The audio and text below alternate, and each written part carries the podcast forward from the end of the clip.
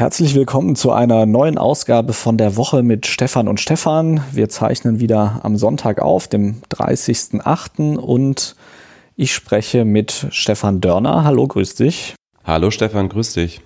Und ich bin Stefan Mauer und wir legen los mit dem Thema, da wir in Berlin wohnen, können wir uns schlecht davor zurückhalten. Wir müssen natürlich über die Demo oder Demos von gestern, vom Samstag uns unterhalten da ist ja einiges schiefgelaufen auf vielen Ebenen. Und es fing damit an, dass der Innensenator von Berlin, Andreas Geisel, die Demo verbieten wollte und das dann irgendwie aber doch nicht geschafft hat. Und vor allem, es geht auch darum, wie er das kommuniziert hat. Und das ist, wenn man es nett ausdrückt, unglücklich gelaufen. Erzähl doch mal ein bisschen davon, Stefan. Er hat natürlich einerseits äh, als Begründung geliefert, was aus meiner Sicht sehr nachvollziehbar ist, dass bei der letzten Demo von denselben Anmeldern, da steckt ja unter anderem im Wesentlichen diese Gruppe 711 Querdenken aus Stuttgart dahinter. Und er hat natürlich zu Recht argumentiert, dass bei der letzten Demonstration dieser Art die Hygiene- und Abstandsregeln nicht eingehalten wurden und äh, hat mit diesem Argument in erster Linie die Demo verbieten wollen. Aber er hat halt darüber hinaus sich auch noch inhaltlich zu der Demonstration geäußert. Und das, das schwang mit bei der Begründung des Verbots nach dem Motto, wir wollen hier den Corona-Leugnern keine Bühne bieten. Und das ist natürlich etwas, eine, eine Formulierung, die in der Funktion als Innenminister problematisch ist, äh, gerade als jemand, der auch eben auf dem Boden der Verfassung stehen muss. Eine Regierung kann eine Demonstration natürlich untersagen, wenn sie befürchtet, dass Auflagen nicht, nicht eingehalten werden, die ähm, relevant sind, wie hier in dem Fall Infektionsschutz. Aber ein Innenminister darf natürlich nicht den Eindruck er erwecken, dass er hier vor allen Dingen aus inhaltlichen Gründen diese Demo untersagen will. Und das Berliner Verwaltungsgericht hat dieses Verbot ja dann auch aufgehoben. Ich weiß jetzt allerdings gar nicht, ob es in der Begründung, ich weiß nicht, ob du das weißt, ob sich das Gericht in der Begründung auch auf diese Aussagen dann bezogen hat. Naja, also weswegen so ein Verwaltungsgericht angerufen wird, das sind ja dann meistens Formalien. Also es ist ja auch nicht, dass das jetzt endgültig entschieden hat, dass die Demo eigentlich rechtens war, sondern Berlin hat sozusagen entschieden, also ich bin ja jetzt auch kein Verfassungsrechtler, aber so wie ich das verstanden habe, die Stadt Berlin hat entschieden, das darf nicht stattfinden, weil die Gefahr besteht, dass dagegen Auflagen verstoßen wird. Dann kann man sagen als Veranstalter, naja, das stimmt aber nicht und das gerichtlich klären lassen. Da das aber so kurzfristig gar nicht möglich ist, kann man höchstens sagen, wir wollen, dass diese, dass das so lange aufgehoben wird, das Verbot, bis das letztendlich entschieden ist vor Gericht. Und dann ist es wiederum, dann kann da die, die Stadt sagen, wir, äh, wir, wir machen das ohne Aufschub, das Verbot gilt sofort. Also das ist dann, da, da geht es dann wirklich in rechtliche äh, Details rein. Die Sache ist aber, also am Ende ist es sicherlich nicht dienlich, wenn dann ein Innensenator sagt, naja, wir, wir wollen den Leuten halt keine Bühne bieten. Und das ging ja dann weiter. Also die, Leute sind gekommen, sie haben sich nicht an die Auflagen gehalten. Dann hat die Polizei versucht, die Demo aufzulösen in der Friedrichstraße. Also die Polizei spricht von ungefähr 38.000 Menschen, die in Berlin insgesamt demonstriert haben am Samstag. Dann sind die hauptsächlich auf der Straße des 17. Juni und an der Siegessäule gewesen. Und was ja dann auch noch Bilder waren, die wirklich bitter sind, ist, dass also eine überschaubare Gruppe Menschen die Absperrungen vor den Stufen zum Reichstag durchbrochen hat und dann da hochgestürmt ist. Und teilweise haben die Leute sogar irgendwelche Reichskriegsflaggen und so mit sich getragen. Also wirklich keine schönen Bilder, dass man diese Leute vor dem Bundestag sieht. Es haben jetzt halt alle gerufen, Hilfe, Hilfe, äh, unsere Verfassung bricht zusammen, wenn wir diese Leute nicht demonstrieren lassen ich sehe das jetzt nicht ganz so äh, krass, weil also es werden auch sonst Demonstrationen mal verboten und eben aus anderen Gründen. Man darf sie aber halt nicht inhaltlich verbieten. Und da hast du völlig recht, das ist einfach sehr dumm von einem Innensenator sich hinzustellen und solche Gründe zu nennen öffentlich, auch wenn er offiziell natürlich andere Gründe genannt hat. Es ist aber auf der anderen Seite auch nicht so, dass jetzt unsere Verfassung sofort den Bach runtergeht, wenn mal eine Demo verboten wird. Ich finde, das heftigste Beispiel, was ja auch genannt wurde in den Medien und vor allem auch in den sozialen Medien, war, dass erst kurze Zeit vorher ein Trauermarsch für die Opfer von den Anschlägen in Hanau verboten wurde, auch aus Hygienegründen. Und da hat keine Zeitung getitelt, geht jetzt unsere Verfassung kaputt, weil wir das den Leuten nicht erlauben. Und die Leute haben sich dran gehalten, weil sie eben gesagt haben, ja, das ist gesundheitsschädlich sonst. Ja, unsere Demokratie hält das aus, wenn die Leute friedlich demonstrieren. Wenn sie dann nicht friedlich demonstrieren, wie sie das ja zum großen Teil jetzt auch gemacht haben, also es gab vor der russischen Botschaft wohl richtig heftige Ausschreitungen. Die Polizei sagt, da sind irgendwie 200 Leute festgenommen worden, nochmal 100 an anderen Stellen. Es gab diesen ja, diese, diese Aktion, wo dann also für kurze Zeit Leute auf den Stufen vor dem Reichstag waren, die eigentlich gesperrt sind und da dann irgendwelche verfassungsfeindlichen Symbole gezeigt haben. Also genau die Leute, die gerufen haben, Hilfe, Hilfe, wir müssen die Verfassung retten und wenn wir nicht demonstrieren dürfen, ist sie kaputt. Genau die Leute haben dann natürlich symbolisch genau an dieser Stelle auch auf die Verfassung geschissen und das darf man ja auch nicht vergessen. Nichtsdestotrotz ist es einfach sehr unglücklich, dass man als Innensenator, der eigentlich eine Verwaltungsaufgabe hat, sagt, wir wollen das aus inhaltlichen Gründen machen. Es gibt ja auch so etwas wie die Bannmeile rund um den Bundestag, ja auch aus guten Gründen, weil natürlich zum Beispiel kein direkter Druck auf die Abgeordneten, also insbesondere im Sinne von äh, gewaltsam, äh, körperlich einschüchternd äh, ausgeübt werden soll von Demonstrationen. Das wurde hier natürlich auch missachtet. Ähm, ich selbst war übrigens vor Ort, ähm, ganz kurz nur, aber ich wollte mir das mal kurz aus der Nähe anschauen gestern. Und es ist sehr, sehr auffällig, ähm, dass diese rechtsradikalen Elemente, von denen jetzt in den Medien immer wieder äh, gesprochen wird, dass die auch dort vor Ort sehr, sehr äh, augenfällig waren. Also man konnte das überhaupt nicht übersehen, dass da ganz viele aus dem rechtsradikalen Spektrum unterwegs waren.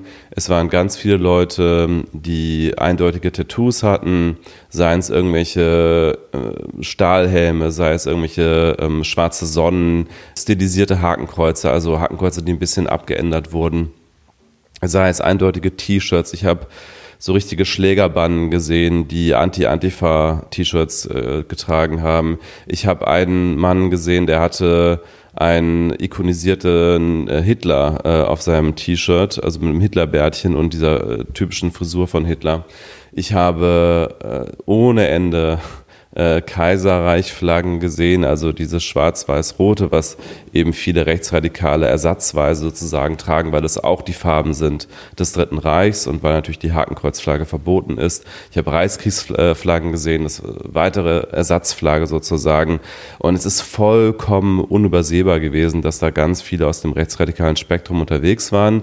Und die haben sich da eben gemischt mit der Mehrheit der Demonstrantinnen und Demonstranten, die aus diesem Spektrum um, ich sag mal, nach der Waldorfschule falsch abgebogen sind. Also so ein bisschen zottelig, so ein bisschen alternativ, ein bisschen so hippie-mäßig. Das eine ganz, äh, wir haben ja schon mehrfach darüber gesprochen, also eine ganz unheilsame Querfront, die sich da gebildet hat. Ganz viele Putin-Fans natürlich auch. Generell eine seltsame Mischung von verschiedensten Flaggen, von Friedensflaggen, also diese Regenbogen-Friedensflagge, neben Reichskriegsflaggen, neben Russland-Flaggen, neben USA-Flaggen, weil eben viele dieser Demonstranten auch Trump-Fans sind oder Putin-Fans. Manche haben auch irgendwelche T-Shirts gehabt mit Trump-Putin. Ganz, ganz viel Hass auf Bill Gates. Ich habe ganz viele Leute mit diesen T-Shirts, gibt Gates keine Chance gesehen. Und äh, was mir auch aufgefallen ist, ganz viele von diesen Leuten äh, sind in so Fahrzeugen gefahren, die aussahen wie Polizeifahrzeuge. Also auch genau diesen Farben und mit dieser Bestreifung. Und auf denen stand dann immer Friedensfahrzeug. Davon sind sehr viele rumgefahren. Und ich habe auch mitbekommen, wie die Leute sich schon äh, in, in, unmittelbarer Nähe vor dem Reichstag versammelt haben und dort auch von der Bühne dann tatsächlich schon dazu aufgerufen wurde, jetzt mal Richtung Reichstag zu gehen. Und es gab vorher in diesen Telegram-Gruppen, unter anderem ja die bekannte Telegram-Gruppe von dem veganen Koch Attila Hildmann, der ja auch festgenommen wurde auf der Demonstration, da gab es ja auch schon diese Aufrufe zu dem in Anführungsstrichen Sturm auf den Reichstag. Ähm, also im Grunde hätte man wissen können, was da bevorsteht. Da war die Polizei, und darüber wird sicherlich auch noch äh, gesprochen werden, aus nicht nachvollziehbaren Gründen überrumpelt. Es gibt ja diese Bilder bei Twitter, die man sehen kann, wie dann in unmittelbarer Nähe vor dem Reichstag, also auf den obersten Stufen davon nur drei Polizisten standen. Ein Großteil äh, hat sich dahinter befunden, ist dann auch dahin gerannt. Also da gibt's auch Bilder, die man dann sieht, wie dann von hinten die, die Polizei kommt und von hinten äh, auf den Demonstranten zustößt, äh, zuläuft und sie auch umrundet und dann das Ganze wieder auseinandertreibt. Also das Ganze hat auch nicht lange gedauert. Trotzdem mit den entsprechenden Aufrufen in den Telegram-Gruppen hätte natürlich die Polizei auch besser vorbereitet sein können darauf, dass da eben äh, Menschen auf diese Treppen stürmen. Ja, ich frage mich wirklich auch, warum unsere Sicherheitsbehörden da auch so überfordert scheinen, sich in diese digitalen Welten irgendwie einzuwählen. Also das sind ja offene Gruppen, da kann ja jeder und jede sich irgendwie einwählen. Und wenn man nicht rausgeschmissen wird, weil man sich aus Sicht der Leute, die dort teilnehmen, verdächtig verhält, kann man da ja auch einfach mitlesen die ganze Zeit.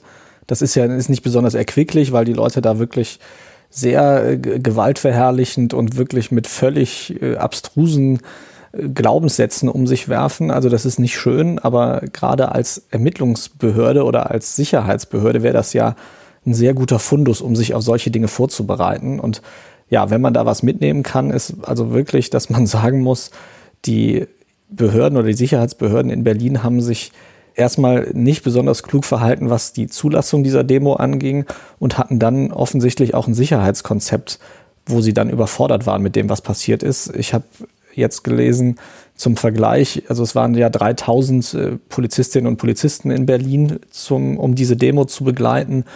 Und bei den G20-Protesten in Hamburg waren es, glaube ich, über 20.000. Also wenn man das mal ins Verhältnis setzt, ist ja wirklich krass, wenn, wenn man also weiß, dass da eine Demo kommt, wo wirklich 30, 40, 50.000 Menschen erwartet werden, dass man dann da sich mit 3000 Leuten hinstellt und sagt, ja, die haben das schon im Griff. Und am Ende war es ja irgendwie, also es gab ja jetzt meines Wissens auch keine riesigen Gewaltausbrüche, aber es gab auf jeden Fall einige Szenen, wo es wirklich richtig heftig war. Und die Polizei selber hat ja auch gesagt, es wurden zum Beispiel nach Festnahmen kamen dann Leute und haben diese Leute versucht wieder zu befreien und haben das teilweise auch geschafft und so. Also äh, wirklich im Griff an allen Stellen hatte man die Lage nicht. Und das ist halt die Frage. Also warum muss man da erst sich so schlecht darauf vorbereiten, juristisch und dann äh, auch noch das ja vor Ort das einfach nicht so im Griff haben. Und ich meine, es gibt ja Demos, wo Leute sich nicht an irgendwelche Auflagen halten, wo die Polizei deutlich härter durchgreift. Und ich sage nicht, dass das unbedingt da hätte passieren müssen. Ich frage mich aber, also die Polizei wollte das auf lösen in der Friedrichstraße zum Beispiel und hat das irgendwie nicht geschafft. Die Veranstalter haben, nach dem, was man liest, dann sogar mehr oder weniger gesagt, ja, wir bewegen uns hier nicht weg. Und dann ist das halt auch nicht passiert. Also es gab durchaus einige Situationen, wo es zumindest sehr danach aussah, als seien die Sicherheitsbehörden da einfach mit überfordert. Und ich frage mich, warum man sich da nicht besser darauf vorbereitet. Ja, also ich war gestern auch auf der Friedrichstraße, da war die Demo dann zumindest auf der, Friedrichstraße schon aufgelöst und da hatte die Polizei dann auch alles abgeriegelt. Also da waren dann nur noch Touristen auf der Friedrichstraße. Das war sowieso ein ganz interessantes Bild, weil das ganze Jahr im Regierungsviertel stattgefunden hat, wo ja auch die ganzen Touristenattraktionen sind. Und es sind inzwischen wieder ein paar Touristen in, in Berlin. Und äh, das hat sich auch in den Cafés und so in diese ganzen Nebenstraßen, hat sich das alles so ein bisschen seltsam gemischt. Also man hat schon gemerkt, so ähm, äh, ein großer Teil dieser Leute kommt aus diesem Umfeld der äh, Corona-Leugner-Demonstranten. Und ein anderer Teil waren einfach Leute, die da äh, irgendwie äh, Kaffee getrunken haben oder irgendwie Sightseeing gemacht haben und selbst auch in, in der Demonstration selber, da waren immer wieder mal irgendwie einzelne Leute, die mit E-Scootern rumgefahren sind, die dann ähm, zumindest augenscheinlich nicht dazu gehört haben. Ich selbst habe dann auch nochmal demonstrativ meine Maske getragen, als ich zum Beispiel am Brandenburger Tor war. Ähm, auf Twitter habe ich gelesen, dass einige Leute angefeindet wurden, die Masken getragen haben. Das ist mir nicht passiert. Was ich aber mitbekommen habe, eine hohe verbale Aggressivität der Teilnehmenden immer Richtung Polizei. Also was ich gesehen habe, waren Nazi-Hooligans, die äh, Polizisten als Volksverräter beschimpft haben. Ein sehr aggressiver Mann, der lange mit einigen Polizisten diskutiert hat, die ganze Zeit geschrien hat dabei. Also es gab schon eine, eine hohe verbale Aggressivität.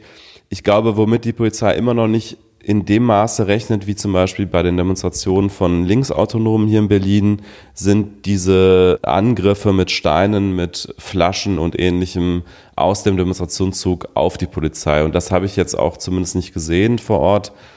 Ich glaube, das ist einer der Gründe, warum sie da so deutlich weniger Polizistinnen und Polizisten bereitstellen, weil sie halt nicht mit diesen Angriffen äh, aktiver Natur rechnen, dass jetzt wirklich Steine fliegen, Flaschen fliegen und so weiter aus dem Demonstrationszug auf die Beamten. Mich wundert das eigentlich auch, weil mit zunehmender auch ja wirklich rechtsradikaler Teilnehmerschaft mit diesen ganzen Gewaltaufrufen, die ja auch in diesen Gruppen stattfinden. Also nachdem es erst so aussah, als würde die Demo verboten, haben ja wirklich, also der, der Hashtag, der da benutzt wurde, war ja Sturm auf Berlin. Also militärischer geht's ja eigentlich gar nicht mehr. Nehmt Waffen mit, haben teilweise Leute geschrieben. Also es war völlig klar, dass da jetzt nicht das Ziel ist, möglichst friedlich und ruhig rumzumarschieren und ein bisschen äh, Fahnen hochzuhalten, sondern wirklich auch denen aufs Maul zu geben, die finden, dass äh, die Regierung das so eigentlich ganz gut macht.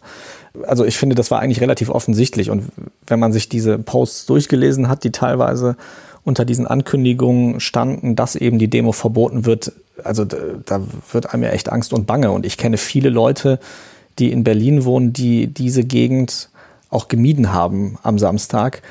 Und das ist ja auch was, was man echt äh, nicht unterschätzen sollte. Also es finden ja dauernd irgendwelche Demos in Berlin statt und ich habe so gut wie nie das Gefühl, oh, das wird aber brenzlig, wenn ich mich da aufhalte. Und selbst ich, der jetzt ja nicht aussehe wie eine Zielgruppe von, äh, die diese Meute da irgendwie schlimm findet, selbst ich habe mir überlegt, so ja, ist das wirklich eine gute Idee, da hinzugehen? Ich meine, du warst jetzt da und bist ja auch nicht angegriffen worden, aber gerade Menschen, die halt ein bisschen anders aussehen, vielleicht sogar eine etwas dunklere Hautfarbe haben oder so, also da weiß ich auch von einigen, äh, die gesagt haben, auf gar keinen Fall gehe ich am Samstag in die Nähe vom Hauptbahnhof oder in die Nähe von der Friedrichstraße oder vom Brandenburger Tor. Und das ist ja schon auch krass, wenn wir wissen, wir lassen zu, dass da eine Meute rumläuft, von der so viel Aggressivität ausgeht, dass halt Menschen, die in dieser Stadt leben, sich dort nicht aufhalten wollen und dass auf der anderen Seite die Polizei anscheinend davon zumindest ein Stück weit überrascht ist. Also was mich eigentlich mit am meisten erschreckt bei der ganzen Geschichte ist, dass dieses Umfeld dieser, ich sag mal, verschwörungsgläubigen, bisschen Alternativen immer gegen die Eliten und so weiter, dieses Umfeld, wovon ich jetzt ganz grundsätzlich natürlich kein Freund bin, aber dass die überhaupt gar keine Distanz mehr suchen zu den wirklich offen Rechtsradikalen. Und das habe ich an so vielen Stellen jetzt äh, gestern gesehen, dass da äh, die in trauter Eintracht stehen, also die Zottligen mit ihren eher hippie-essen Kleidung neben diesen Leuten mit der Reichskriegsflagge, mit der Kaiserflagge, mit äh, ganz eindeutigen rechtsradikalen Tattoos.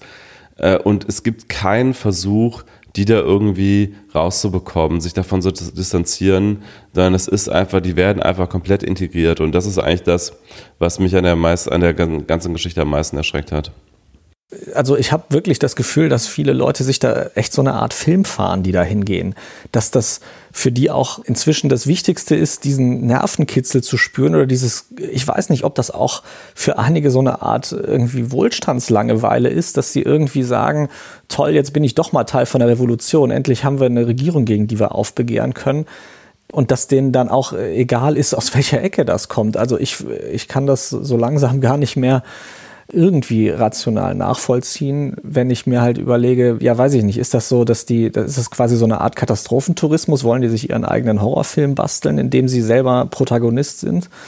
Keine Ahnung. Ich meine, du warst ja auch vor Ort und hast ja auch gesagt, die Demografie war jetzt nicht, also bis auf die offen Rechtsradikalen war die Demografie jetzt auch nicht so, wie man unbedingt erwartet hätte auf so einer Demo, dass also doch eben nicht nur äh, junge, gewaltbereite Männer da waren. Das waren dann, wie gesagt, eher ja die, die wirklich so ein bisschen nazimäßig aussahen. Genau, genau. Aber der Rest war ja doch relativ gemischt, oder?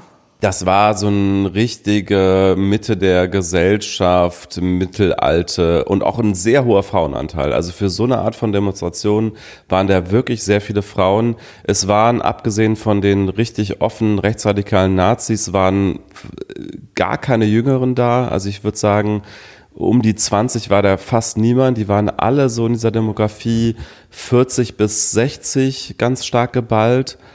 Und äh, sehr hoher Frauenanteil und ich glaube, was die alle irgendwie verbunden hat, ich glaube, die sind schon alle sehr unterschiedlich, aber was die alle verbunden hat, war dieses Gefühl, wir werden doch verarscht, die da oben, äh, die führen doch irgendwas Böses im Schilde. Ich habe ganz, ganz viel diese Q-Anhänger ähm, gesehen, also äh, wie heißt der nochmal, Anon Q oder so, diese, diese Verschwörungsideologie. Ja, QAnon, ja genau. QAnon, genau. Überall lagen diese DIN A4-Zettel mit äh, Q was here oder sowas stand da drauf. Also dieses Q, das war allgegenwärtig. Verschwörungsgläubige aller äh, Couleur waren da eigentlich, die sich getroffen haben. Hauptsache halt gegen, in Anführungsstrichen, den Mainstream aus verschiedensten Richtungen. Ich habe jetzt nicht irgendwie was aus dem explizit linken Spektrum gesehen, also jetzt irgendwie keine roten Fahnen oder sowas, also äh, das jetzt nicht, aber ansonsten war da wirklich alles vertreten, was irgendwie das Gefühl hat, da stimmt doch was nicht. Auch äh, die Songs, die gespielt wurden, waren immer so irgendwelche, oft so Hip-Hop-Songs, die dann irgendwie in Texten thematisiert haben, dass es eine große Verschwörung äh, gibt und dass äh, die äh, Weltelite uns irgendwie unterdrücken möchte. Ich nehme auch an, dass da Antisemitismus ganz häufig eine Rolle gespielt hat. Wobei ich auch einen Menschen mit Israel-Fahne gesehen habe. Also es war schon sehr viel vertreten. Waren denn da irgendwelche Menschen, die jetzt nicht kaukasisch kartoffeldeutsch aussahen eigentlich? Hm, ich überlege gerade, also äh, bestimmt irgendwo, aber jetzt ganz explizit ist mir nicht aufgefallen.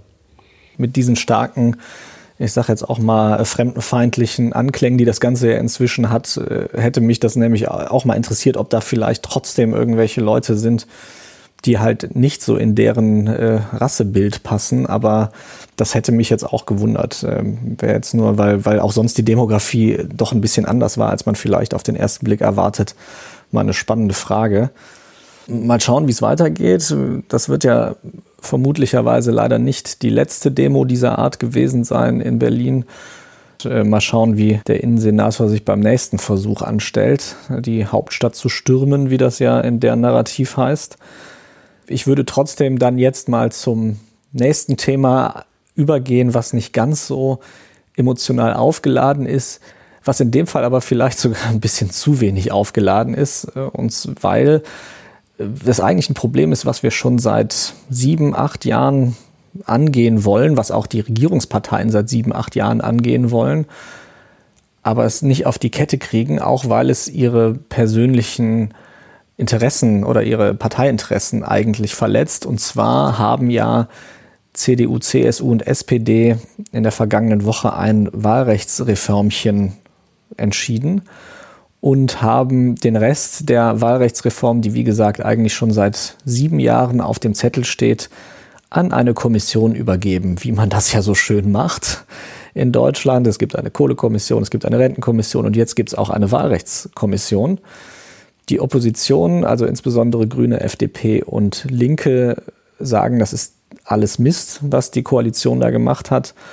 Und ich möchte Ihnen dann doch größtenteils zustimmen. Sogar der Bundestagspräsident Wolfgang Schäuble hat auch gesagt, das ist viel, viel, viel zu wenig, was die Parteien da entschlossen haben. Und trotzdem haben sie es halt so dargestellt, als hätten sie jetzt den großen Durchbruch geschafft. Ich fasse noch mal kurz zusammen, was eigentlich das Problem ist. Also wir haben in Deutschland ein Wahlsystem, was sich nicht entscheiden konnte, als wir es eingeführt haben, ob es ein Mehrheitswahlrecht haben will oder ein Verhältniswahlrecht. Mehrheitswahlrecht ist zum Beispiel in den USA äh, oder in England da wird also in bestimmten Wahlkreisen wird immer einfach nur ein Kandidat oder eine Kandidatin gewählt, für was auch immer gerade gewählt wird. Sei es jetzt in Deutschland wäre es dann also der Bundestag zum Beispiel. Da würde also einfach nur in den Wahlkreisen eine Person gewählt. Winner takes all. Das heißt, wenn da eine Person 41 Prozent kriegt und die andere 40, dann kriegt halt die Person mit 41 Prozent den Sitz und kommt in den Bundestag und die andere und damit ihre Partei geht komplett leer aus für diesen Bezirk. Das bedeutet aber, dass man, wenn man so ein Wahlsystem hat, maximal eigentlich zwei erfolgreiche Parteien haben kann. Vielleicht noch in bestimmten Regionen eine regional erfolgreiche dritte Partei, aber viel mehr ist das dann nicht. Und dann gibt es noch das sogenannte Verhältniswahlrecht. Da wird einfach wirklich so, wie halt die Bevölkerung wählt, x Prozent, so viele Prozent der Sitze kriegen die Parteien und dürfen sie dann selber besetzen. So, und in Deutschland, also die meisten Menschen, die wählen, für die fühlt sich das ja so an und so wird das ja dann auch überall immer gezeigt, ist die Verhältniswahl die wichtigere. Das ist aber bei uns die sogenannte Zweitstimme. Äh, und die Erststimme ist tatsächlich eine Mehrheitswahl. Das heißt, da wähle ich eine Person aus meinem Wahlkreis und schicke die sozusagen in den Bundestag. Und mit der Zweitstimme sage ich, zu welchem Verhältnis ich will, dass die Parteien im Bundestag sitzen. Und das Problem ist jetzt in Deutschland, dass wir versuchen, das beides unter einen Hut zu kriegen. Und wenn zwei Parteien sehr mächtig sind, so wie das lange Zeit die SPD und die CDU beziehungsweise die CSU waren, dann macht das nicht so viel. Je weniger Stimmen die einzelnen Parteien aber kriegen, desto schwieriger wird das. Und dann passiert es, das passiert vor allem in Bayern ganz oft, weil die CSU da so stark ist, dann äh, die CSU gewinnt in Bayern eigentlich immer fast alle Direktmandate. Ähm, also der Bundestag ist so aufgeteilt, dass die Hälfte über Direktmandate geht und die Hälfte dann noch oben drauf kommt, damit also eben die Verhältniswahl äh, trotzdem noch gewährt ist. Das geht dann über die sogenannten Parteilisten. Wenn aber jetzt, also das beste Beispiel ist wie gesagt die CSU, die kriegt dann 50 Prozent der Sitze, die aus Bayern heraus vergeben werden im Bundestag, kriegt die schon über ihre Direktmandate. Wenn jetzt also das Zweitstimmenergebnis der CSU unter 50 Prozent liegt, dann hat sie ja zu viele Sitze. Und dann gibt es sogenannte Überhangmandate. Das heißt, die CSU kriegt dann mehr Sitze im Bundestag, als ihr eigentlich laut der Zweitstimmen zustünden.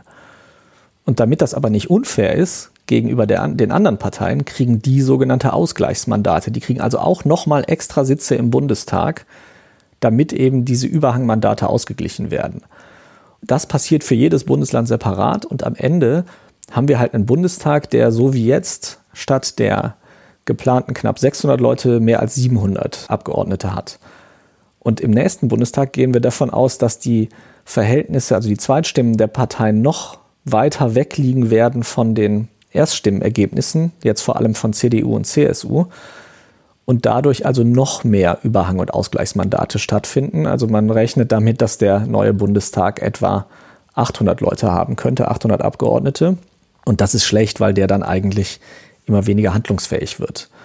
So, und jetzt, äh, die Idee war also, oder das Einzige, was uns da eigentlich hilft, ist es zu sagen, wir, wir reduzieren die Zahl der Wahlkreise, damit es eben weniger durch Erststimmen gewählte Abgeordnete gibt. Da gibt es jetzt äh, das große Argument, dass man sagt, na ja, aber die Erststimmenabgeordneten, die sind doch viel näher an ihrem Wahlkreis dran. Die wissen ja auch, wir, wir müssen wirklich lokale Politik machen. Die über die Liste reingewählten, also von den Parteien nominierten Abgeordneten im Bundestag, die haben eine viel geringere Verbindung zu ihrem Wahlkreis. Das mag sein. Äh, das Problem ist aber trotzdem, dass die Parteien dann immer mehr Sitze brauchen, wenn ihre Zweitstimmenanzahl so weit weg liegt von der Anzahl der Erststimmen. Jetzt haben die Parteien sich geeinigt, dass sie also eine Minimalreduktion machen werden, aber erst zur nächsten Bundestagswahl. Aktuell haben sie gesagt, es wird auf einige Ausgleichsmandate verzichtet, aber ich glaube nur drei pro Bundesland. Also eine, eine Minimalkorrektur und danach soll also eine Kommission darüber entscheiden, die Zahl der Wahlkreise um 19 zu reduzieren, von 299 auf 280. Äh, ein Gegenvorschlag der Opposition sagt, die Wahlkreise müssten auf 250 reduziert werden.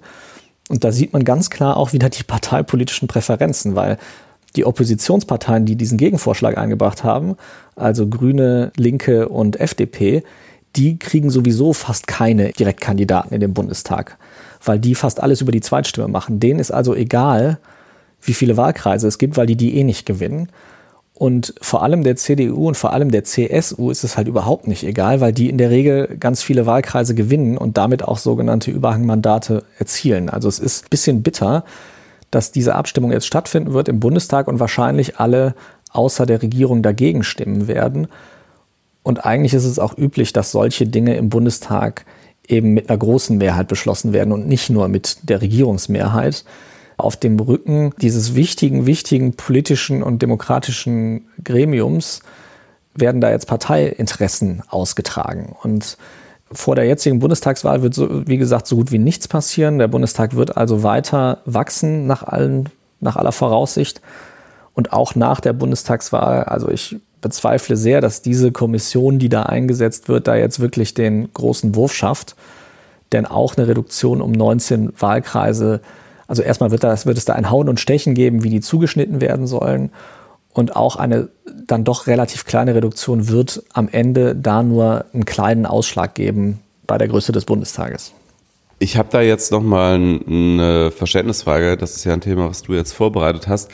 Für die Zusammensetzung, also die Verhältnisse im Bundestag, ist ja allein ausschlaggebend der Anteil der Zweitstimmen. Ne? Das heißt also, wenn jetzt die SPD 25 Prozent der Zweitstimmen bekommt, dann stellt sie auch 25 Prozent der Abgeordneten im Bundestag, völlig egal, wie bei den Erststimmen gewählt wird.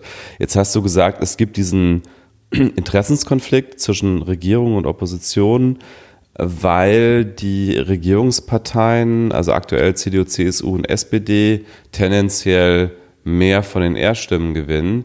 Das ändert ja doch nichts an den Verhältnissen. Also jetzt auch, auch Linke, Grüne und FDP bekommen ja mehr Leute in den Bundestag durch diese Erststimmen. Ne? Also dadurch, dass, dass der Bundestag immer größer wird. Also ich habe noch nicht ganz verstanden, warum meinst du, dass die, die Parteien, die mehr Erststimmen bekommen, ein höheres Interesse daran haben, dass der Bundestag immer größer wird? Also ganz so einfach ist es nicht. Einmal wird ja wegen unseres föderalen Systems werden die Mandate, die für den Bundestag vergeben werden, pro Bundesland bestimmt. Und die Bundesländer wiederum haben teilweise unterschiedliche Bestimmungen, wie die Ausgleichsmandate und die Überhangmandate berechnet werden.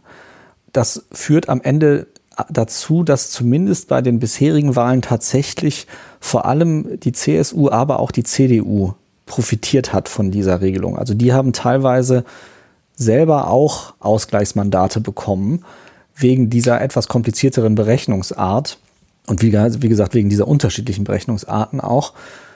Das hat am Ende auch dazu geführt, dass der Bundestag so groß geworden ist. Also wir haben, wenn ich mir die Wahl 2013 angucke, da hätte die CDU-CSU ohne Überhang und Ausgleichsmandate 294 Sitze gehabt im Bundestag, hatte aber 17 mehr, also 311. Und das waren die meisten Überhang- und Ausgleichsmandate, die eine Fraktion bekommen hat. Die SPD hat 10 Ausgleichsmandate bekommen, die Linke 4 und die Grünen 2. FDP war ja nicht im Bundestag. Die Regierungsfraktionen haben durch die Ausgleichsmandate sind stärker gewachsen als die anderen Parteien und haben halt, vor allem die CDU, CSU hat halt dadurch, dass zwar in einem Land sie Überhangmandate bekommen hat, in anderen Bundesländern aber auch Ausgleichsmandate, ist sie noch stärker gewachsen. Es geht halt darum, dass in einzelnen Bundesländern versucht wird, das dann richtig darzustellen. Aber zum Beispiel in Niedersachsen, da werden erstmal die Sitze vergeben, dann wird geguckt, gibt es Überhangmandate. Wenn es die gibt, dann wird die doppelte Anzahl der Überhangmandate zu den eigentlich zu vergebenen Sitzen hinzuaddiert. Und das bedeutet aber, dass jede Partei am Ende nochmal extra Sitze bekommt. Wenn das halt in, in einzelnen Bundesländern unterschiedlich berechnet wird, dann kann das schon dazu führen, dass Parteien da überdurchschnittlich von profitieren. Also dieser absolute Proports, dass der Bundestag immer exakt entlang der Zweitstimmen, der bundesweit vergebenen Zweitstimmen besetzt wird, der stimmt nur insofern, dass in den Bundesländern halt geschaut wird, dass das irgendwie passt, aber dass dort dann teilweise unterschiedliche Regelungen herrschen. Und das führt dann wiederum dazu, dass es eben bundesweit da doch Verzerrungen gibt. Ja, es klingt auf jeden Fall so, als wäre da mal ein größerer Wurf notwendig. Es gibt ja auch immer wieder so Vorschläge und Diskussionen, ob man nicht mal die Erststimmen ganz abschafft. Ich vermute mal, da werden wir in einem strukturkonservativen Land wie Deutschland nie hinkommen. Das scheint ja schon so, als wäre das ähm, für eine Zeit gemacht worden, in der eben zwei Parteien dominieren und die Zeit ist ja nun inzwischen tatsächlich ganz äh, offenbar Vergangenheit. Ja, und man muss halt auch sich klar machen, also das Wahlsystem sorgt halt dafür oder das prägt extrem die Parteienlandschaft. Es gab ja auch mal einen Versuch, schon vor, ich weiß gar nicht wann das war, ich glaube in den 70ern oder so, in Deutschland ein komplettes Mehrheitswahlrecht einzuführen. Und da wäre dann die FDP einfach nicht mehr in den Bundestag gekommen. Damals gab es ja nur Union, SPD und FDP. Und da hat dann die FDP sich dagegen gestellt, weil es ihr einfach, weil es die Partei sozusagen vernichtet hätte. Man darf also echt nicht unterschätzen, wie groß der Einfluss ist. In den USA ist es ja wirklich so, dass die beiden großen Parteien, die es da gibt, eigentlich ja überhaupt nicht mehr es schaffen, die Vielzahl der Wähler, die sie jeweils repräsentieren wollen, unter einen Hut zu kriegen. Und in einem System wie in Deutschland oder in einem reinen Mehrheitswahlrechtssystem Natürlich hätten sich da schon wahrscheinlich fünf andere Parteien gebildet, aber wegen des Wahlrechts bleibt es halt so, wie es ist. Deswegen blockieren die Parteien auch so knallhart Veränderungen, weil in der Regel hat ja das bestehende System die Parteien, die heute groß sind, auch groß gemacht. Und sie befürchten eben, wenn wir es ändern, dann macht es uns kleiner. Also man sieht ja in den USA auch, wie das sich auf die Parteien auch auswirkt. Also jemand wie Joe Biden, der jetzt nominiert wurde von der Demokratischen Partei, der wäre in Deutschland vielleicht in der CDU und jemand wie Bernie Sanders, der ein, einer der Gegenkandidaten, der wäre in Deutschland wahrscheinlich bei der Linken. Also kann man sagen, die Demokratische Partei, die bildet da in den USA ein deutlich größeres Spektrum auch ab, als, als in Deutschland eine Partei abbildete. Kommen wir aber vom Wahlrecht noch zu einem Thema, was etwas breiter gefasst noch ist und ein bisschen stärker gesellschaftspolitisch ist und nicht ganz so theoretisch. Und zwar haben wir jetzt zum Anlass genommen, die Friedrichstraße in Berlin ist jetzt teilweise gesperrt für den Autoverkehr. Und das hat, obwohl das nur, ich glaube, weniger als ein Kilometer ist, hat das für wahnsinnige Diskussionen gesorgt, inklusive dass ein parlamentarischer Staatssekretär aus dem Innenministerium hat was geschrieben, was sich so anhörte, als wäre es fast der Untergang des Abendlandes, dass wir jetzt also mitten in der Stadt eine Teil einer Straße autofrei machen, was uns zeigt, dass wir in Deutschland sehr weit entfernt sind von einer Mobilitätswende. Wir wollten aber trotzdem mal ein bisschen generell darüber sprechen, wie stehen wir da, wo wollen wir hin, wie kommen wir dahin. Und das ist das Thema, was du etwas genauer vorbereitet hast, Stefan. Es ist natürlich so, dass jetzt die Sperrung einer einzelnen Straße in Berlin ist natürlich jetzt kein Verkehrskonzept, aber man sieht anhand der Reaktionen, die ja überschwänglich positiv auf der einen Seite und absolut radikal ablehnend auf der anderen Seite sind, wie viel Symbolkraft diese Sperrung hat und dass wir in Deutschland uns immer noch nicht darüber geeinigt haben, wie wir eigentlich ähm, die Verkehrskonzepte der Zukunft insgesamt gestalten wollen. Also viele sprechen ja immer von einer Verkehrswende und meinen damit, dass bestimmte Verkehrsträger, die in vielfacher Hinsicht gesünder sind für uns alle, für die Umwelt, aber auch für die Menschen in der Stadt, weniger Platz verbrauchen, dass die gefördert werden. Und ja, die Friedrichstraße, die Sperrung der Friedrichstraße ist da jetzt eben so ein Symbol. Es ist jetzt so, dass bis äh, Ende Januar dieser Teil der Friedrichstraße eben für den Autoverkehr gesperrt sein soll. Nur noch Radfahrer und Fußgänger sind erlaubt. Für die Radfahrer wird in der Mitte der Straße ein vier Meter breiter Fahrstreifen grün markiert. Der kann in beide Richtungen befahren werden und Fußgänger haben dort Vorrang. So ist es erstmal äh, sozusagen die Situation auf der Friedrichstraße selbst. Und bei der Frage, wie wollen wir die Mobilität der Zukunft gestalten, da äh, ist immer wieder dieses Stichwort multimodal bzw. intermodal entscheidend, äh, gerade im urbanen Raum. Das heißt also, wie können wir Mobilität so gestalten, dass wir möglichst ohne Auto oder ohne motorisierten Verkehr über verschiedene Vertre Verkehrsträger bei einer Strecke zum Ziel kommen. Und da äh, sind ja auch einige neue Mobilitätsangebote entstanden in den vergangenen Jahren. Also ganz bekannt, äh, ja zum Beispiel die E-Scooter. Das sind zwei Dinge, die so genannt werden. Einmal diese Vespa-artigen Roller und dann eben diese Tretrollerartigen, die mit Elektromotor ausgestattet sind. Und da ist eine der großen Grundfragen bei dieser ganzen Frage, was wollen wir eigentlich erlauben, auch äh, im städtischen Verkehr? Kommen diese Verkehrsträger alle obendrauf, on top und nehmen noch mehr Platz weg? Oder ersetzen sie an irgendeiner Stelle dann auch wirklich Autos? Äh, oder anders gefragt, wie dicht und wie engmaschig muss eigentlich das äh, Angebot an Alternativen werden, äh, bis dann eben auch Stadtbewohner auf Autos komplett verzichten? Es gibt in dieser Hinsicht zum Beispiel ähm, eine Studie, die Uber und Lyft im September 2018 in Auftrag gegeben haben, die äh, tatsächlich zu dem Ergebnis gekommen ist, äh, obwohl sie selber von Uber und Lyft in Auftrag gegeben wurden, dass diese Ride-Hailing-Angebote wie zum Beispiel Uber nicht dazu führen, dass der Verkehr zurückgeht, sondern im Gegenteil eher für noch mehr Verkehr sorgen. Ja, das wundert mich ja auch eigentlich nicht, wenn man das mal aus einer ökonomischen Perspektive sieht was wir machen mit unserem Verkehr, gerade in den Städten, ist ja, also in den Städten herrscht Platzmangel. Das ist ja, glaube ich, erstmal völlig klar. Und wir sind einfach so gewohnt aus Zeiten noch, in denen es diesen Platzmangel nicht gab, dass es für uns völlig selbstverständlich ist, dass die Allgemeinheit das eben finanziert, dass die Möglichkeit besteht, mit einem Auto durch eine Stadt zu fahren, zumindest in Deutschland, dass ganz viele Menschen das überhaupt nicht anzweifeln und das als gottgegebenes Naturrecht sehen, dass sie sagen, natürlich müssen in den Städten genügend Plätze und da muss genügend Platz für Autos sein. Und das ist, glaube ich, das Problem, weil wenn man das mal ökonomisch hochrechnet, was kostet das eigentlich? Was kostet das an, den ganzen Platz nicht anderweitig nutzen zu können? Was kostet es, die Parkplätze vorzuhalten? Was kostet es, die Straßen immer wieder auszubessern? Was kostet uns das umwelttechnisch? Also, dass die Leute in den Innenstädten schlechte Luft atmen und äh, damit auch gesundheitlich. Das sind alles ökonomische Kosten, die die Allgemeinheit trägt und die definitiv nicht durch die, das bisschen Kfz-Steuer, was gezahlt wird, getragen werden können. Nichtsdestotrotz ist es für uns völlig normal, dass man kostenlos in eine Innenstadt fahren darf mit dem Auto. Es ist für uns völlig normal, dass man zu minimalen Preisen parken darf, wenn man irgendwo wohnt.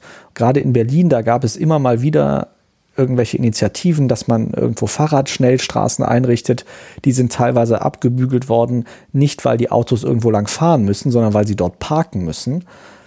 Wenn wir allein sagen würden, wir finden einen Weg, die Kosten, die das alles verursacht, wirklich den Leuten zu geben, die sie verursachen, nämlich den Leuten, die ihre Autos dort parken und die ihre Autos dort durchfahren, dann würde es so viel teurer, ein Auto in der Stadt zu fahren, dass allein dadurch, glaube ich, diese anderen Angebote wirklich Verdrängung auslösen würden. Also dass dann zum Beispiel so ein E-Scooter oder ein Ride-Hailing oder ein Carsharing wirklich dazu führen würden, dass die Leute sagen, ja, dann mache ich halt das in der Innenstadt, weil alles andere ist einfach zu teuer. Also man muss sich ja nur mal die Grundstückspreise zum Beispiel anschauen. Hier zum Beispiel im Prenzlauer Berg liegen die, glaube ich, für irgendwie sowas wie 4000 Euro den Quadratmeter. Und dann schaut man sich an, wie viel Quadratmeter so ein Auto dauerhaft wegnimmt der Allgemeinheit. Und dann kann man sich schon ausrechnen, wie stark wir eigentlich als Gesellschaft den Autoverkehr immer noch quersubventionieren. Bei dieser ganzen Frage der Verkehrswende ist, wie gesagt, die, die Frage, wie viele Alternativen man schaffen muss, damit Leute ihr Auto abschaffen, ist ein bisschen äh, umstritten, beziehungsweise ist äh, noch nicht ähm, so richtig geklärt. Aber was wir wissen ist, dass wenn wir für Radinfrastruktur sorgen, dass das mehr Radverkehr bedeutet.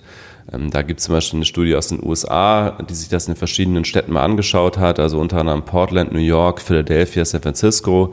Und da wurde für mehr Fahrradinfrastruktur jeweils gesorgt in diesen Städten und man sieht, dass damit dann eben auch immer die Anzahl der gefahrenen Kilometer oder Meilen in dem Fall steigt und auch eben der Fahrtgebrauch insgesamt steigt. Das heißt also, die Infrastruktur, die Verkehrsinfrastruktur, die man schafft, bringt dann auch immer entsprechend die Nutzung davon.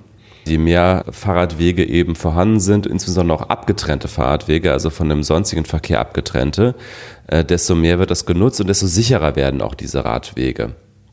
Denn eines der großen Probleme ist ja aktuell immer noch auch der große Anteil an Toten äh, im Bereich von Fahrradfahrern in Berlin zum Beispiel. Es hat ähm, 2019 sechs Fahrradtote gegeben, 2018 elf, 2017 zehn, 2016 sogar 19. Und äh, es zeigen Und wir sind 2020 schon bei 14 bis oh, Ende oh, August. Okay. Ah, okay, das wusste ich noch nicht mal. Okay, das ist wieder gestiegen. Also, was man eben weiß, ist, wenn, wenn der Radverkehr abgetrennt ist vom Straßenverkehr, dass das eben die Anzahl der Toten deutlich reduziert.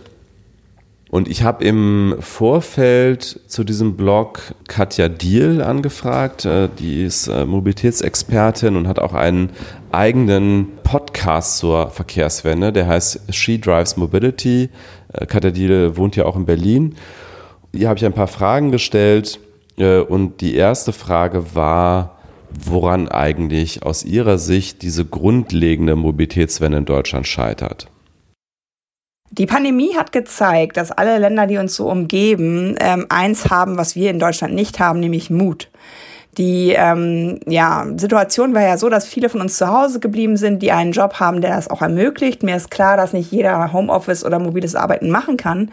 Dennoch war die Zahl der Autofahrten und überhaupt der Mobilität enorm eingeschränkt. Man hat gemerkt, die Menschen machen nur die Wege, die sie wirklich machen müssen, weil wir eine Zeit lang auch relativ unsicher waren, wie es weitergeht. Und dieser Mut, das auch recht zu erhalten, da zu schauen, wie gehen wir mit Alternativen weiter voran, der fehlt uns in Deutschland. Wir haben meiner Meinung nach nach eine relativ klare Abhängigkeit der Politik auch von der Autoindustrie.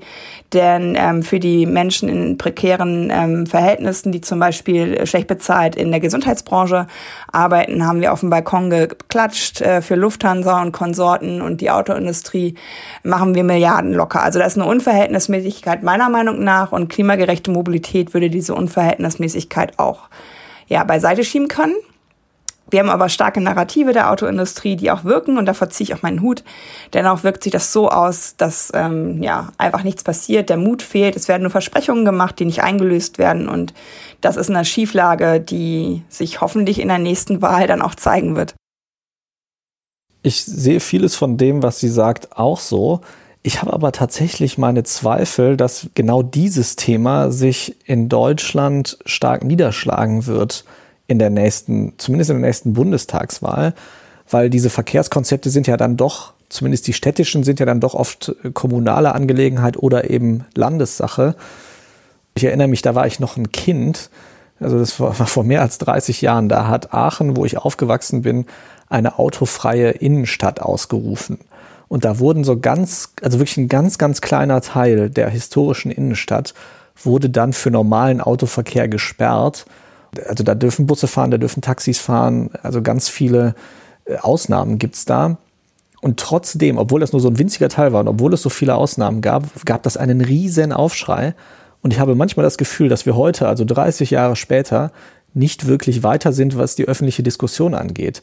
Dass selbst Leute, die selber kein Auto haben, irgendwie das Gefühl haben, das wäre ein Grundrecht, was es zu schützen gelte, mit seinem Auto einfach überall hinfahren und parken zu dürfen. Und wir sehen jetzt auch, äh, obwohl ja zum Beispiel in Berlin der rot-rot-grüne Senat äh, sich als eines der Ziele gegeben hat, die Radinfrastruktur zu verbessern. Ähm, es gab in der Financial Times eine Grafik, äh, wo man das mal im Vergleich gesehen hat. Jetzt gerade in dieser Corona-Zeit ist ja in vielen Städten der Plan, die Radinfrastruktur auszubauen. Und dann sieht man, da sind eine ganze Reihe von Hauptstädten, äh, äh, nicht nur Hauptstädte, sondern auch andere Großstädte aus Europa aufgelistet. Diese Grafik führt zum Beispiel Rom an, äh, mit 150 Kilometer Radinfrastruktur, die geplant sind.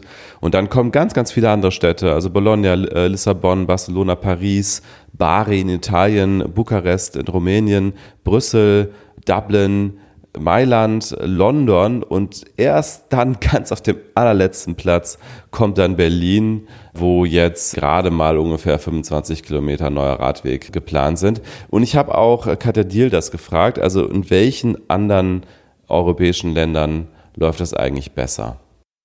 Ich glaube tatsächlich, dass wir ähm, relativ viele Vorbilder um uns herum haben. Ähm, ich erinnere nur daran, dass wir das einzige Land in Europa sind, das keine Geschwindigkeitsbegrenzungen hat. Ähm, Gerade im Moment finden sehr viele schlimme Unfälle wieder statt, wo Menschen tatsächlich auch zu Tode kommen.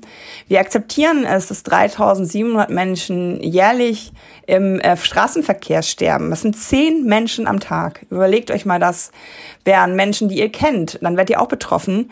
Und ich glaube, die Länder, die uns umgeben, die zeigen, erstens, Geschwindigkeitsbegrenzung ist nichts, was irgendwie negative Auswirkungen hat, sondern was einfach allen hilft.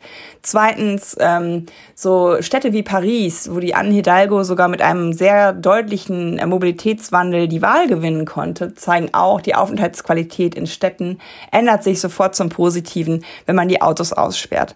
Und das heißt ja nicht, dass man die Menschen aussperrt, sondern man macht ähm, eine Umkehr der Stadt wieder in einen Lebensraum. Und ich denke, davon haben alle was, die in der Stadt wohnen, die sich dort aufhalten. Und eine Stadt sollte sich so anfühlen, dass man sich gerne dort auffällt und nicht daran gerichtet sein, dass man möglichst schnell durch sie hindurchfährt finde ich eine schöne Aussage zu sagen, eine Stadt sollte so gestaltet sein, dass man sich gern darin auffällt und nicht, dass man möglichst schnell durch sie durchfährt.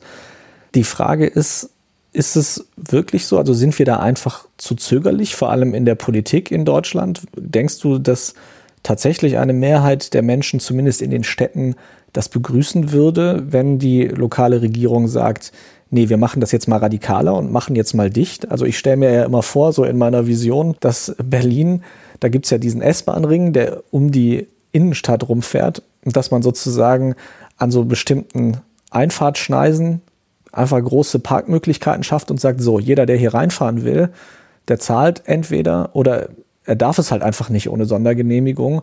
Und ab hier gibt's nur noch äh, Öffis oder äh, Taxen oder Ridesharing oder was auch immer, aber auf jeden Fall nicht mehr den eigenen Pkw, solange es halt irgendwelche alternativen Möglichkeiten gibt. Und ich sehe da Berlin eigentlich immer als, ja, als ganz gutes Experimentierfeld, weil es eben so viele Alternativen gibt. Die gibt's ja in vielen Städten oder vor allem auf dem ländlichen Raum ja einfach noch nicht in dieser Form. Aber in Berlin ist das ja eigentlich ganz gut vorhanden. Und äh, also das wäre so, ich könnte mir vorstellen, dass die Aufenthaltsqualität hier in der Stadt extrem ansteigen würde, wenn wir das machen würden.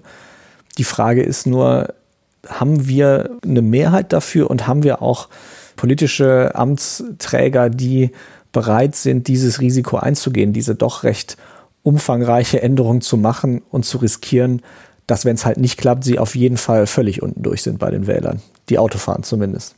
Also mein Gefühl ist, dass die Gesellschaft da tatsächlich relativ stark gespalten und polarisiert ist. Ich habe wirklich das Gefühl, dass es einen guten Teil, äh, gerade auch meiner eigenen Bubble gibt, niemand in meinem Umfeld, also eine Person kenne ich, die hat ein Auto, der Rest hat kein Auto.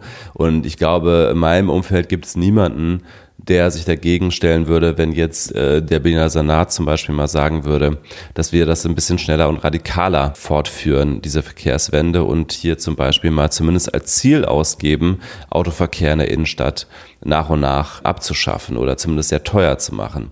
Aber wenn ich mir ansehe, die politischen Reaktionen auf die bisher doch sehr zaghaften Versuche, mal zum Beispiel für etwas mehr Radverkehr zu sorgen in Berlin, also wie, wie da insbesondere auch Teil der FDP eine Stimmung gegen machen und irgendwie den Untergang des Abendlandes befürchten, beziehungsweise immer sagen, dass Autofahrer jetzt irgendwie so ein Feindbild sind und so weiter dann glaube ich, dass da einfach ein großer Teil der Bevölkerung äh, eben doch anderer Meinung ist. Also ich glaube, dass, äh, dass es einfach ganz viele Menschen gibt, die mit Auto aufgewachsen sind, die das dann als eine Art Grundrecht sehen und die auch diese Kosten, die Autos verursachen, einfach noch nicht so auf dem Schirm haben. Also es gibt eine Studie, eine Kopenhagener Studie von 2009, die mal die gesellschaftlichen Kosten und Nutzen von Rad und Auto verglichen hat da war das Ergebnis, dass Autofahren 20 Cent pro Kilometer kostet, während zum Beispiel Radfahren 30 Cent gesellschaftliches Plus pro Kilometer bedeutet. Also wenn man alles mit einrechnet, Umweltkosten, Gesundheitskosten und so weiter.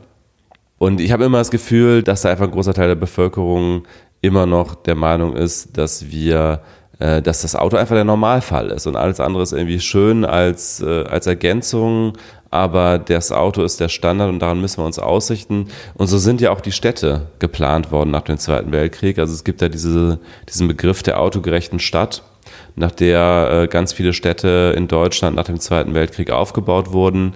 Und in diesem Konzept ordnet sich eben jeder andere Verkehrsträger dem, dem Autoverkehr unter. Und diese Struktur, die sieht man, glaube ich, bis heute in den meisten Städten. Äh, ich habe auch äh, Katja Diel nochmal diese Frage gestellt, also wie radikal sollte Ihrer Meinung nach so eine Mobilitätswende ausfallen? Und da hat sie Folgendes geantwortet. Ich bin immer sehr erstaunt, dass wir ähm, in Sachen Mobilitätswende das Wort radikal benutzen. Ich finde radikal, die Klimakrise zu ignorieren, um die Fakten zu wissen, um die Pariser Ziele, die wir ja unterschrieben haben als Deutschland zu wissen und trotzdem nichts zu ändern. Das ist so radikal, dass ich teilweise an manchen Tagen echt verzweifle, wie sehr das ignoriert wird. Und ich glaube, eine Mobilitätswende ist überhaupt nicht radikal, sondern rein rational und auch wirtschaftlich ein vernünftiger Weg.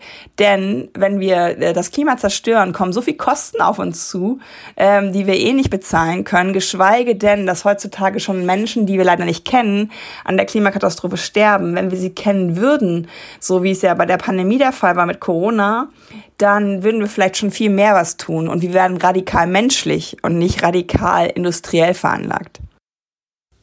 Ja, äh, finde ich ganz spannend. Sie macht ja jetzt auch das Klimathema auf. Das haben wir jetzt eigentlich noch gar nicht groß besprochen. Da gibt es ja auch immer große Streitpunkte, wo Leute sagen, naja, das Auto alleine ist ja gar nicht so schlimm. Die äh, Kreuzfahrtschiffe und die Flugbranche, die, die verschmutzen ja die Umwelt viel mehr da ist auch was dran, aber man muss ja bei solchen Sachen durchaus auch bedenken, dass es gerade in den Innenstädten auch wirklich um lokale Luftqualitätsgeschichten geht. Also ich habe in Neu-Delhi gelebt. Ich weiß, wie schlimm das ist, wenn man in einer Stadt lebt, wo wirklich die Luft einfach nicht vernünftig gut genug ist zum Atmen. Da, so, da sind wir ja zum Glück in Deutschland weit von entfernt, selbst in den vielbefahrenen Städten. Aber ich finde es eigentlich einen ganz guten Perspektivenwechsel von ihr zu sagen, radikal ist daran eigentlich gar nichts, zu sagen, wir wollen jetzt nach 70 Jahren, in denen wir uns auf den Autoverkehr in den Städten konzentriert haben, wollen wir uns halt mal überlegen, ist es wirklich so radikal zu sagen, wir haben so viele Alternativen, wollen wir die nicht vielleicht auch ein bisschen stärker pushen und eben nicht die ganze Zeit nur noch Rücksicht auf Autos nehmen? Also äh, gerade das Thema Luftverschmutzung ist tatsächlich auch nochmal ganz interessant in dem Zusammenhang, weil wir uns da, glaube ich, auch häufig gar nicht klar machen, was das eigentlich bedeutet. Also es gibt eine Studie vom Center for Research on Energy, Energy and Clean Air, äh, die hier zum Beispiel die Ärztezeitung ähm, zitiert und die geht davon aus, dass die Luftverschmutzung insgesamt zu 4,5 Millionen vorzeitigen Todesfällen pro Jahr führt. Also 4,5 Millionen. Dagegen sind äh, auch die Corona-Toten bisher noch nichts. Das muss man sich einfach immer wieder klar machen. Äh, das ist natürlich ein heimlicher Killer, das merkt man jetzt nicht unbedingt äh, so im Alltag, aber es verkürzt unser aller Leben und da ist eben der Autoverkehr ganz besonders relevant, weil er eben direkt vor unserer Haustür stattfindet. Natürlich verschmutzen auch die Dieselschiffe auf den Weltmeeren die Luft, aber das ist halt weit weg in den meisten Fällen von irgendwelchen menschlichen Bewohnungen. Und äh, direkt vor unserer Haustür, äh, da führt der Verkehr eben einerseits zu Feinstaub, aber eben auch zu anderen Arten von Verschmutzung. Diese Kosten sind vielen immer noch nicht so bewusst. Dann habe ich äh, Katja nochmal gefragt, reicht es eigentlich aus Ihrer Sicht aus, die Alternativen zum Auto günstiger zu machen oder brauchen wir eigentlich das, was den Grünen dann häufig vorgeworfen wird von der politischen anderen Seite, also Verbote oder zumindest Verteuerung anderer, also des Autoverkehrs? Und da hat sie Folgendes geantwortet. Ganz klare Ansage von mir, die Vernunft wird niemals siegen. Ähm, denn das zeigt äh, sich ja an Städten wie Hamburg, München, Berlin, die fantastische Alternativen zum Auto haben, aber steigende Zulassungszahlen. Der Mensch ist einfach bequem. Er kennt das Auto von Geburt an, ist wahrscheinlich in der Kindheit auch groß geworden und möchte das gerne auch behalten. Will heißen, wer kostenlos parken kann, wer kostenlos in Städte reinfahren kann, obwohl er einen Verbrenner fährt, wer Platz und Raum hat, so hat ja jedes Auto wahrscheinlich drei Parkplätze, nämlich einmal an der Arbeit, auf dem Supermarkt, Fitnessstudio, wie auch immer und zu Hause. Das ist auf jeden Fall nichts, was das Verhalten verändert. Deswegen ja, wir brauchen neben den tollen Angeboten auch eine Regulierung der Privilegien von Auto. Denn ganz ehrlich, diese Privilegien stehen auf den Schultern anderer Menschen, wie zum Beispiel auch von mir. Ich habe kein Auto, ich kann nicht zwölf Quadratmeter vor meinem Haus okkupieren für Dinge, die sich 98 98 Prozent nicht bewegen, sondern das können nur Leute mit Auto. Und das muss sich ändern. Also meine persönliche Meinung dazu ist ja tatsächlich, dass wir das vor allem ökonomisch einfach nicht gerechter, sondern oder teurer, sondern vor allem halt ja entsprechend des wirklichen Verbrauchs machen müssen. Also man spricht da ja immer von den sogenannten externalisierten Kosten und ganz, ganz viel von dem, was es nun mal kostet, ein Auto zu haben und zu betreiben, wird externalisiert. Das heißt, das zahlt nicht die Person, die das Auto besitzt, sondern die Allgemeinheit. Das fängt halt wirklich an, haben wir ja eben schon gehabt mit dem Parkplatz. Wenn man jetzt keinen eigenen hat, den man sich irgendwie kauft oder mietet. Äh, es geht weiter mit, der, mit den Umweltkosten, die das mit sich bringt. Es geht weiter mit dem Straßenbau. Es geht dahin, dass also die Plätze, die für Autos gebraucht werden, nicht anderweitig genutzt werden können und irgendwie einen, einen ökonomischen Sinn erfüllen.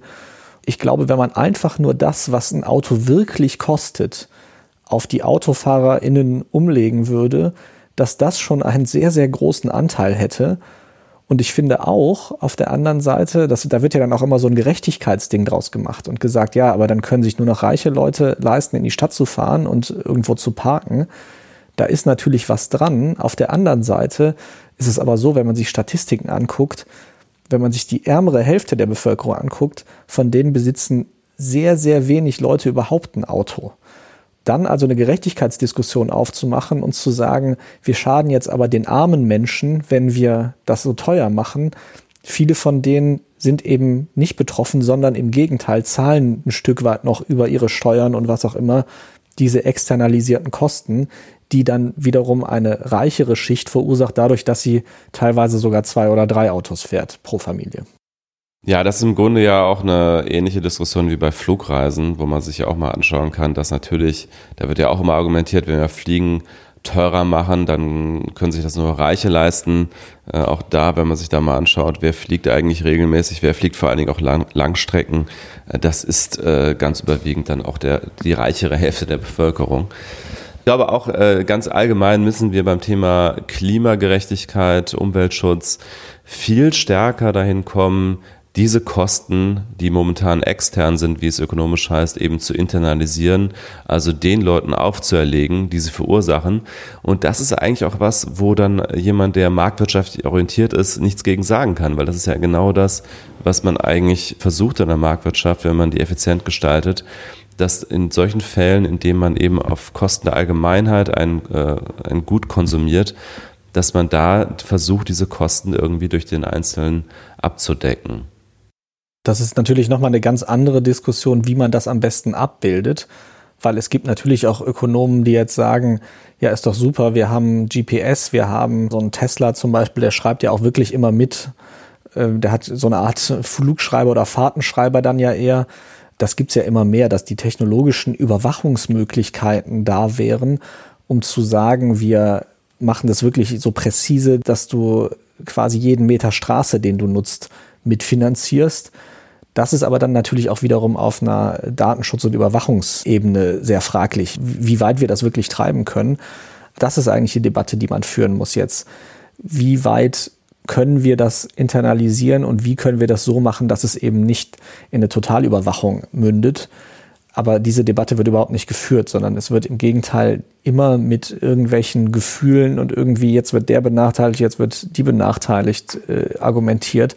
Und es wird eben nicht gesagt, ja, da gibt es Kosten, die die Allgemeinheit trägt. Wie können wir dafür sorgen, dass die möglichst gerecht auf die Leute verteilt werden, die sie wirklich verursachen?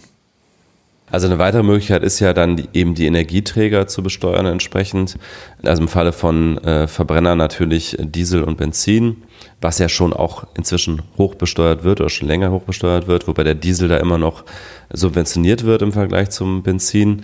Wenn man jetzt sagt, wir haben irgendwann die, wirklich mal eine Elektromobilitätswende, könnte man überlegen, ob man dann den Strom auch irgendwann teurer macht, um dann vielleicht den Verkehr äh, ein bisschen einzudämmen und da halt auch dieser Verkehr wird ja Kosten erzeugen, auch in Gesundheitshinsicht. Zum Beispiel Feinstaub entsteht auch einfach durch Reifenabrieb und so weiter.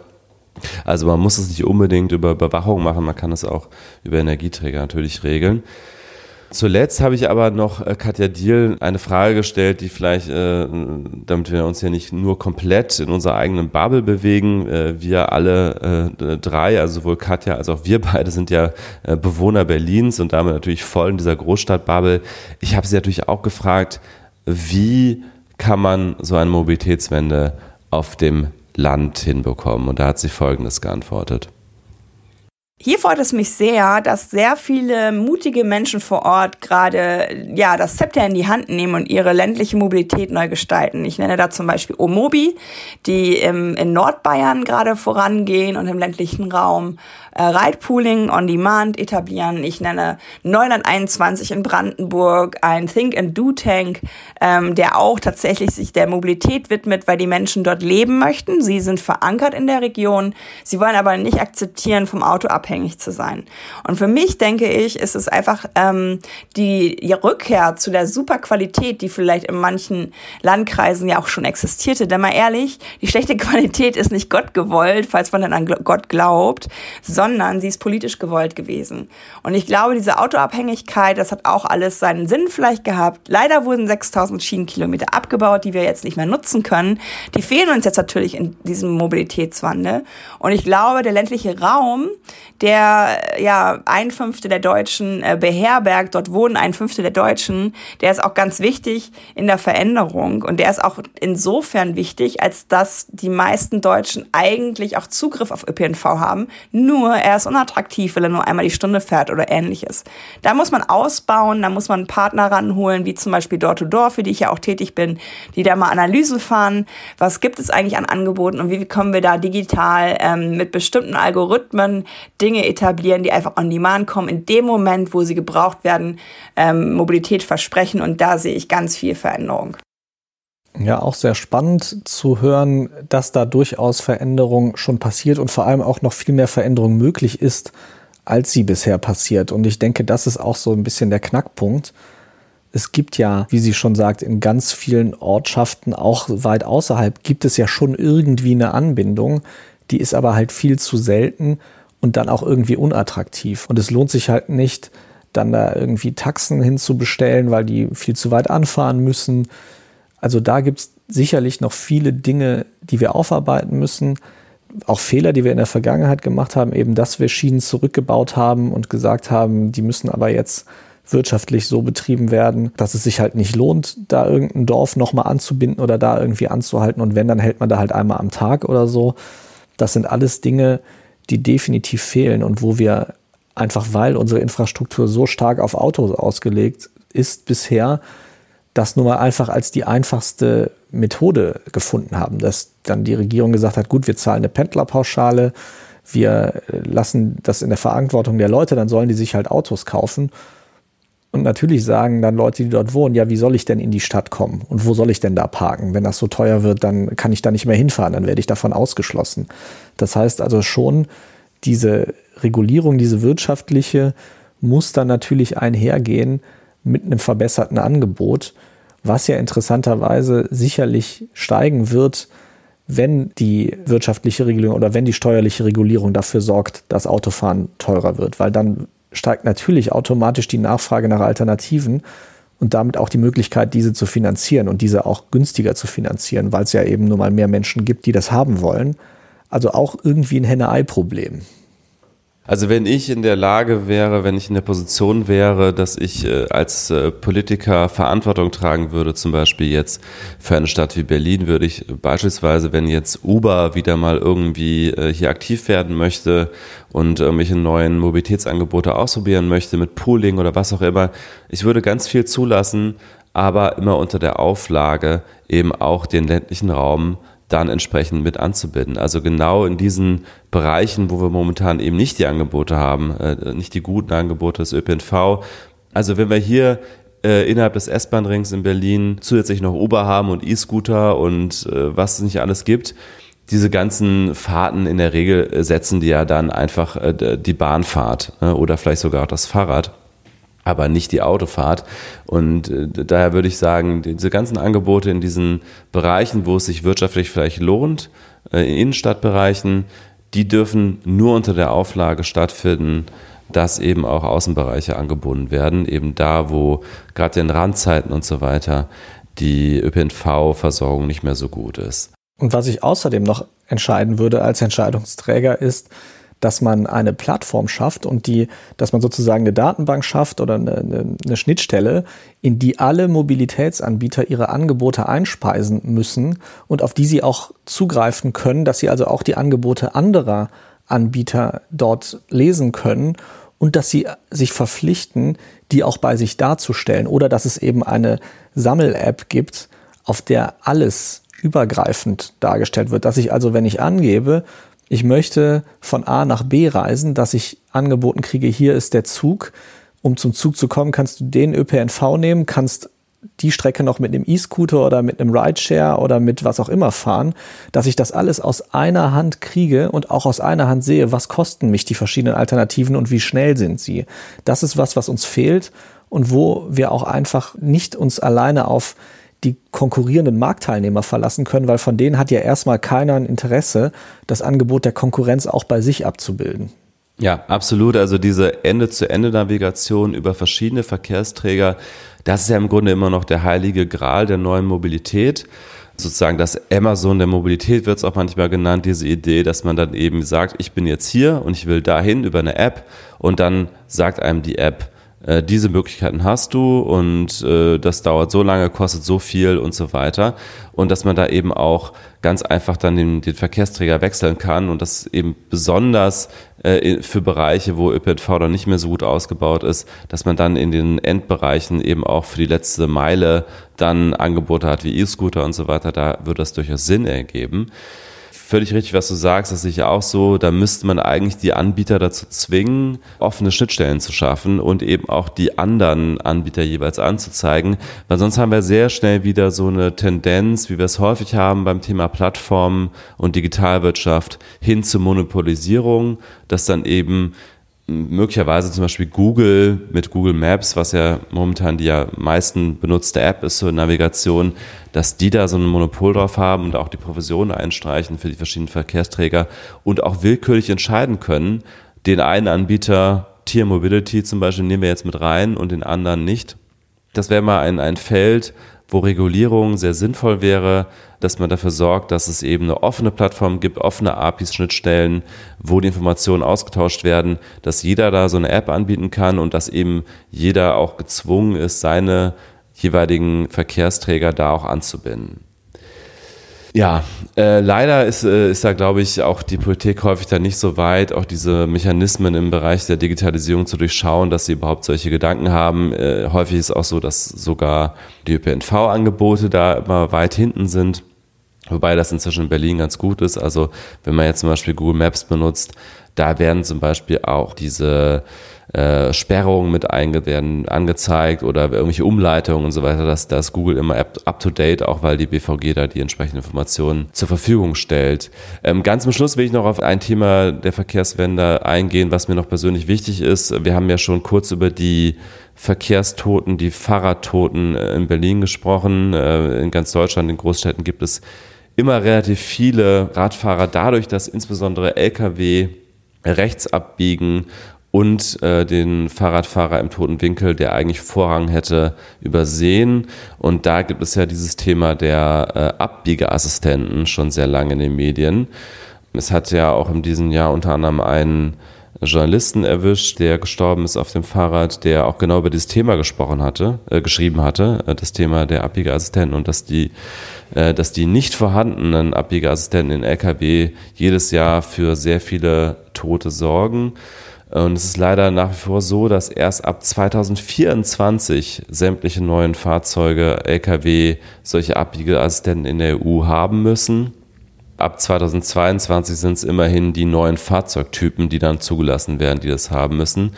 Und das, obwohl so ein Abbiegeassistent äh, bereits ab 760 Euro zu haben ist. Das habe ich im Vorfeld mal kurz recherchiert. Es gibt beim ADAC so einen Vergleichstest. Also die günstigsten Abbiegeassistenten gibt es bereits ab 760 Euro.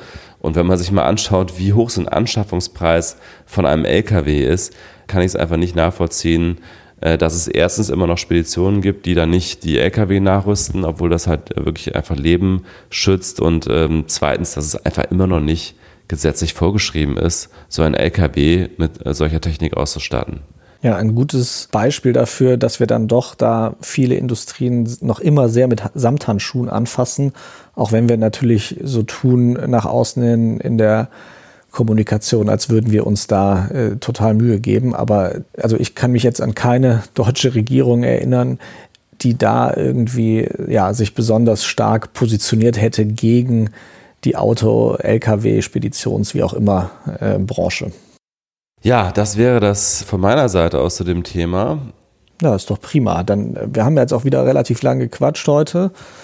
Dann würde ich doch sagen, äh, machen wir uns, lassen wir es dabei bewenden, entlassen uns gegenseitig und auch euch ins Wochenende oder wann auch immer ihr das hört. Ich bedanke mich bei allen nochmal fürs Zuhören. Wie immer, äh, empfehlt uns gerne weiter, wenn es euch gefällt. Wenn es euch nicht gefällt, schreibt uns an post.stefanstefan.de, den ersten Stefan mit PH, den zweiten mit F. Wir lesen uns das durch und nehmen uns das zu Herzen.